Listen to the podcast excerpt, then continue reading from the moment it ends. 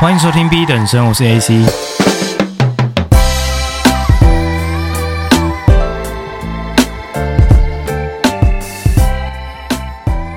这节录音时间呢，我已经正式脱离学生身份了。不过，还是想要来跟大家 share 一下我最后一堂课 Money Finance and Blockchain 的课堂的学习笔记。那与此同时呢，非常刚好的，今天是大四的成绩出来的时间，所以我马上一大早在去健身之前，我就上网去大概看了一下我自己最后一学期的成绩。结果我蛮惊讶的发现，我修了四门课嘛。然后四个学分都是拿 GPA 都是 A，就蛮刚好的，因为这个节目叫 Straight B 嘛。但是我在大四的时候开启了这个节目的播出，然后我大四拿了 Straight A，对，我 Econ 是拿 A minus，然后 Cross Cultural Psychology 还有 Money Finance and Blockchain 都是拿 A，那我的 Senior Project 是拿 A plus。刚好我前两周吧去参加系上的这个科学的报告展，就是我们每个人都有这个 Senior Project 要去做一个展览。结果我就想说，我的那个 poster 应该是不会得名，所以我大概展出了半个小时，然后跟一些老师聊过天，我就是闪人了。然后后来才得知消息说，原来我竟然有得奖一个 outstanding performance 还是怎么样，所以最后我的 senior project 是拿 A plus 啊，就也蛮惊讶的。就大家竟然对我这个 senior project 商业顾问的一些研究是蛮有兴趣，然后教师们也都给我蛮高的评价啦，就也蛮感恩的。那当然我并不是在炫耀说我都拿 A 还是怎么样。只是也贴应这个 podcast 的主轴嘛，我们学习其实是可以从课堂上的一些笔记跟我们实际一些生活上的应用去做一个结合，那我们这样子是能够更融会贯通的。好，那其实我今天还是想要来特别讨论的课程呢，是区块链金融与金钱这堂课。我觉得我真的是大四上了一堂算是永生难忘的一门课啊。这堂课相较于以往传统的教程，都是给你正确答案，这一门课是没有正确答案的。有点像是教授提出了一系列的问题，然后让你用一辈子的时间去找答案。这个老师是从美国，其实我也不知道他是哪一个大学啦，但是他就是来台湾算是度假吧。那他上课时间基本上是不用简报的。他就很轻松了，他可能穿着也是非常轻便。然后其实他一开始非常严格，然后后来越来越 chill。他有点像是一开始用一些很严的规则，然后把一些没有真正想要学习的人骗走。我们原本选这堂课好像有七十几个人在上学期，然后后来停课，这学期好像三四十个吧，最后剩下十一个人真正是留下来，其他人全部退选掉了。那这位教授他上课几乎是不用简报的，实际秀简报传授知识的时间大概不到三十 percent 的时间吧。其其他时间都让我们读文献，读非常多的文献，包括像是爱因斯坦 Physics and Reality、三箭资本诈欺案、SVB 的倒闭事件等等的，有点像是让我们知道说金融界的一些事件啊，还有学者的观点，让我们重新去认识经济学的本质。所以我一开始一直以为这堂课是在讲区块链的课程，结果它基本上是一门实作类型的经济学。那从第一天上课的时候就开始了一个非常莫名其妙的游戏。一直到学期结束，他才让我们真的去理解这个游戏的用意是什么。开始上课的第一天，先是让我们上台去一一介绍一下自己嘛，为什么你要修这堂课？然后你以前修过商业类型的课程的背景是什么？你未来会怎么样应用区块链这项科技？然后呢，在介绍完之后，就再让我们不知情的情况下去 Seven Eleven 购买一项产品，而且你要留下发票，你不能刷载具哦，你一定要留下纸本发票。然后最后才真的去解释游戏规则，是先买好才解释。然后那时候就很饿啊，所以我就没有想太多，因为早上要健身嘛，补充点能量，我就买了一个。起司三明治，就 Seven Eleven 有那个很好吃的那个起司三重奏，不知道你有没有吃过。然后我后来才发现，靠北全部人都买纸笔啊，一些笔记本啊、文具啊，或者说可能指甲剪、剪刀等等。那结果之后，我一个人是买食物，那至少其他人也是买罐装水，有效期限很长。好，总之这个游戏规则实在太复杂了。我现在是用 Podcast 的形式，我没有图文的辅助嘛，你们可以理解成有点类似饥饿游戏的生存战。那这个教授想要做的事情，就是在教室。之内打造一个经济体系，那第一件事情就是让所有人先去展示你拥有的需求跟资源是什么嘛。所以我们必须要先公开自己人生的梦想跟购买的动机是什么。那重点是你必须要去记录别人，所以你要在这边生存，你当然要知道你身边人的喜好是什么，那你这样才能够跟他产生一个交易嘛。而经济学其实就是在探讨说如何用最有效率的方式使用稀缺的资源，那它关系到的就是人的目的跟动机。那既然是经济体系呢，我们自然而然要有通用的货币嘛。不过在这里的通用货币并不是金钱，而是蓝币，因为非常多人都有购买蓝币，蓝币就莫名其妙变成我们的通用货币。不过呢，你如果只有蓝币，你没办法生存，你同时还要有实物，而实物就是我我的起司。对，老师等于是让我的三明治的有效期限拉长嘛，他是请我拍照，然后我不用真的保存那三明治啊，那照片就等于是我的产品这样。最后呢，其实还有个附加条件，就是我们同学有人是买指甲剪 nail clipper，那你要拥有这个 nail clipper，你才能够让我的起司是 edible cheese，就是可以。吃的其实，对，所以我们就是有点在学习说，在无政府的状态，没有第三方的中介，我们要怎么在五年的时间线之内存活？这时候区块链就派上用场了。那什么是区块链呢？我们其实可以把区块链看成是一种美化版的电子表格，其实就是很 fancy 的 Excel 啦。换句话说，这种版本的资料存取模式是跟传统不一样的。一般我们传统 data 的那种资料库，其实会由一个负责人来决定谁。谁可以存取或输入资料吗？那同时也是可以进行编辑或删除。但是 blockchain 就不一样了。我们如果要在一个经济体系完全的 decentralized 去中心化去运作的话，我们在区块链这样的科技呢，是没有任何人去负责资料存取或输入这件角色，也不能任意去删改、删除任何内容，只能去查看。那变的意思是说，所有人都是存取的角色者，就没有完全一个。第三方的存取方来去做这件事情。一开始，中本聪在二零零八年发表的一个论文，名叫做《比特币：一种对等式的电子现金系统》。Bitcoin, a peer-to-peer electronic cash system，它发表的就是说，这种点对点 peer-to-peer 的技术啊、呃，人对人嘛，中间就没有一个第三方的机构去帮忙做这件事情。那这样子的过程就会减少掉很多时间成本啊，或者甚至一些运输上的一些成本等等的。那这种点对点技术呢，是完全去中心化的，它是依靠用户群，也就是所谓的 peers。交换信息的一种互联网的体系，那它这样子的运作模式，其实主要是在减低以往网络传输中的这种节点嘛，可以尽可能去降低资料遗失的风险。所以很多人其实在怀疑说 blockchain 的安全性，那是因为他们没有很深入的理解 blockchain 这东西到底在做什么。如果你真的有 research 过的话，blockchain 是比以前的任何的资料存取模式还要安全的。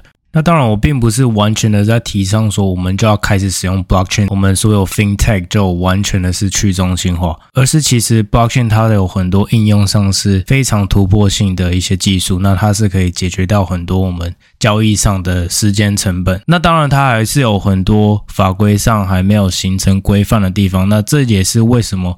我们现在会看到很多诈骗的一些案例。不过，blockchain 其实它一直存在的一个问题，就是它有一个所谓 blockchain trilemma，就是这个中文叫什么？就我们 dilemma 就是两难嘛。这个 blockchain 它有一个三角形的矛盾，也就是说，你要同时保持它的 decentralization、scalability 跟 security。目前还没有一项在区块链上的科技是同时能够达到去中心化、规模化跟安全性等问题。也就是说，当你今天有一个创新的新的链，好了，我们举例来说，Bitcoin。最一开始，blockchain 会红的原因就是因为比特币嘛。那比特币它就同时满足了 security 跟 decentralization 这两项嘛，也就是说它同时是可以去中心化，但它安全性也是非常高。可是当你完全去中心化，它就很难 scale up，它很难去量化、规模化的被大众使用。这也是很多其他像是 Ripple 啊，还是啊 Ethereum 其他币出现啊，慢慢的想要去解决这样子的问题。不过，在这三项完全能够被克服之前，我们可能还是没办法在金融上的完整的一个应用。不过，blockchain 这项技术其实就是在解决资讯不对称的问题啦。其实，资讯不对称就在指说交易的双方中有一方比另一方更了解讯息的情况嘛。其实也不一定就是要想到很远，想到 fintech，我们在可能日常的一些金融交易买卖上，其实就有很常有这样子资讯不对等的问题嘛。那区块链技术的实施，其实是可以很大程度上去减少讯息不对称这样子的问题的。好，我这样讲太多学术性的东西了。你们在网络上应该是可以找到非常多的资料。我今天不会太 go into detail 去讲那些很学术性的内容，不然你们一定会睡着。已经太多人说我声音很催眠了，所以我们回到这个游戏好了。其实这个游戏在玩到第三周、第四周的时候，我就想说，我一定要来当糖分仔。我真的这大学四年，每次都组长第一个跳出来说我要当 leader 嘛。我想说，终于有一堂课我可以当糖分仔，因为我们是跟国外姐妹校、美国的一些老师。是学生一起来进行这样子的课程吗？所以，我们系上其实是有来自可能俄罗斯、美国，然后越南，好，反正就很多国家的学生来玩嘛。对，然后老师不知道为什么他就都选外国人当组长。我本来想说可以好好当糖分仔，结果我们组长前一天玩太疯了，因为他们之前在美国好像二十一岁才能喝酒吧。我靠，来台湾天天跑夜店，然后他有一天就直接一整天没有来，没有参与到游戏，所以他不知道游戏新的规则是什么。所以我知道我在最后一天要 final presentation 的时候，又必须要亲自出马嘛。那我其实前一天晚上打了好几通电话去 make sure 每个人手上的货币持有的数量是多少，因为我想说还是尽可能让所有人存活嘛。因为虽然老师是说你只要来这堂课。他最后又修正成说，你只要有出席的话，你就一定可以拿一个 B minus，那就慢慢往上加。如果课堂表现好的话，就慢慢加到 A 这样子。反正呢，到最后游戏设定，因为我是拥有 cheese，那所有人都要有 cheese 才能存活，所以我被设定成一种 demigod 那种半人神的角色。也就是说，我基本上死不了，这个游戏我是稳赢了，只是看我们要救别人而已。哦，反正我最后就是忙简报，也是忙到一点多。结果隔天老师说他竟然没有要期待大家报告，然后我变成是唯一一个有做 presentation 的人，所以我最后还是自愿把报告提出了。我跟老师说，其实我自己是有一个解方的。那其实解方一定有很多种啦。如果听众朋友你们有什么新的想法，虽然这样听这个规则好像不是很清楚，不过他确实也是在编进行游戏的时候边改规则。那反正重点就是我们只能用。货币去交换，我们不能用 cheese 去交换。可是你可以以物易物的形式，然后活到最后一天。但是我们每个人又有不同的购买数量跟拥有货币的数量，这个是有点像是我们玩大富翁的那种机会跟命运啊。这个我就不带进来，因为实在太混乱太复杂了。好，反正最后重点就是有三个最重要的人，就是一个男同学，他拥有的是世界上最多的蓝笔。然后第二个是另一个女同学，她拥有的是 Nail Skipper，所以有两个最关键的 transaction 要做，就是我要先用蓝笔跟那个女生换 Nail Skipper，然后她再用蓝笔跟我买 cheese，因为我拥有 Nail Skipper 之后，我就有无限的可食用的 cheese 可以跟大家交易嘛，因为 cheese 是我自己的东西，所以我是可以跟人家交易的。好，听到这边你们一定觉得非常混乱，那我想讲的就是说，这个游戏让我体会到就是。运气是非常重要的一件事情。我也是莫名其妙在这个虚拟世界就被设定成人生胜利组啊！我有 unlimited cheese，我本来就死不了。我是要持有了非常非常非常多资源，我才能够去拯救别人嘛。也不是说我在自恋还是怎么样，自以为自己是弥赛亚要去拯救。所有的人还是怎么样？但这个游戏确实就是让我体会到说，你要真的握有很多资源，确保自己已经可以存活了，你才有闲暇时间去思考你要怎么拯救别人啊。那在底层的人，他们自然会觉得非常不公平啊。他觉得说，为什么角色设定是这样？真的哦，真的是有同学，就是他听到自己的拥有的这个角色设定是很差的，他就会愁眉苦脸的。其实坦白讲，你凭什么愁眉苦脸？因为人生本来就是也是这样子啊。你不觉得这个游戏？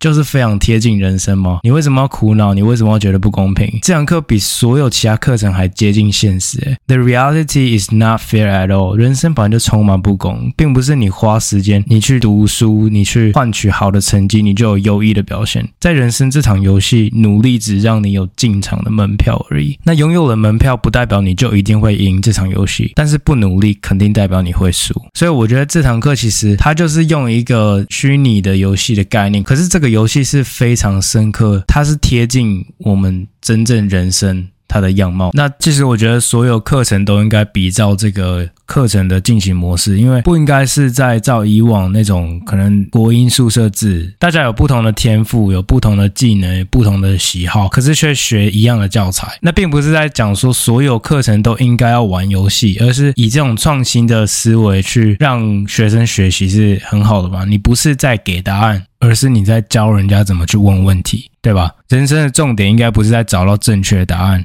而是重点在于提出有意义的问题。所以这个老师就是以这样的模式啊，问了很多我们要自己去解答的问题，因为在人生这条路上是没有正确答案的。其实我觉得你只要够努力，然后你有努力在对的方向。那基本上没有什么问题是不能解决的嘛，除非有一些像是可能家人离开、感情上面的问题。那这种问题呢，你们有看 Flash 的话，Barry Allen 他妈妈 Nora Allen 就这样说：Not every problem has a solution. Sometimes you just have to let go. 只有那一种感情层面你真的过不去的坎，那你要 let go。其他无论是工作上、人际关系上、健康上，你真的要 put your act together。你会去真的理清你自己想要答案呀所以这集的内容其实很丰富，可能同时又讲区块链的科技，同时又讲说人生是一场游戏。那最后其实还是回到我们的根本，我们不只是应该要去找正确答案，我们同时还要去提出有意义的问题。那未来如果你们想要针对这种比较创新科技、NFT、Blockchain 或者是一些 Metaverse 元宇宙的议题想要讨论的话，欢迎留言让我知道，好吗？我自己是对这些领域有非常深入的 research 啊，也是很期待跟大家分享。不过我不知道哎，大家好像把这个频道当做心灵台吧，喜欢听一些比较自我成长提升的东西。But anyway，想要留什么言都可以，就欢迎到粉砖上或者是这个 Apple Podcast 上都可以留言。那我们就下次见了，拜拜。